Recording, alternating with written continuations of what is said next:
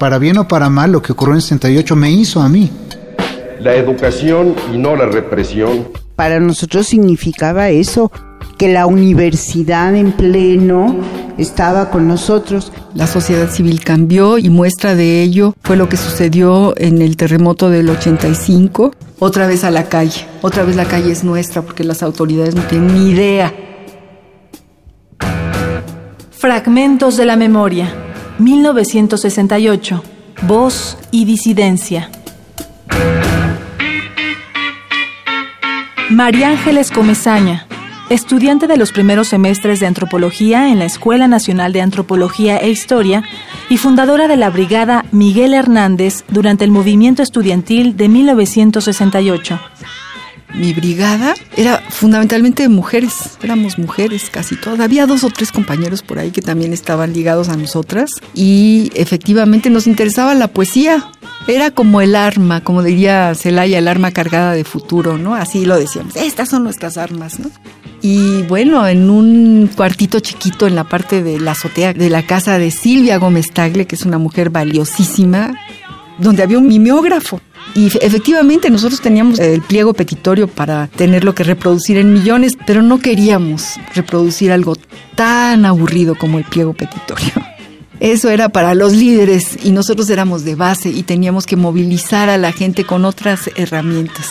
Y entonces decidimos fundar la Brigada Miguel Hernández, este poeta maravilloso, eh, asesinado también en la Guerra Civil Española, y empezar a pensar en cuáles serían los poemas que podrían ser esta arma cargada de futuro y con cuáles poemas nosotros podríamos llegar a la gente.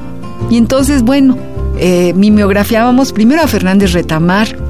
Él eh, tiene un poema que se llama Felices los normales esos, seres, extraños, los que no han tenido una madre loca, un padre borracho, los que no han sido lacerados por un amor, devorados por un amor lacerante, más o menos así, que terminaba diciendo, pero que nos dejen a nosotros, los más borrachos que nuestros padres, los más contestatarios, los peores de los peores, ¿no? Que somos los que vamos a cambiar el mundo y basta.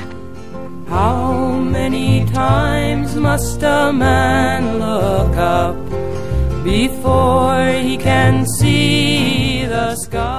Dentro de nuestra sangre corría esta chispa, esta manera de decir, podemos hablar, tenemos un pensamiento, somos seres críticos, pero seres críticos que hablan y que pueden decirle a todos lo que piensan. Y ya rumbo al género, en, lo que nos toca como mujeres, las mujeres también queremos hablar. También nosotras queremos irnos a la calle, también nosotras queremos caminar con nuestros compañeros y decirles a ellos lo que pensamos y exigirles que nos escuchen.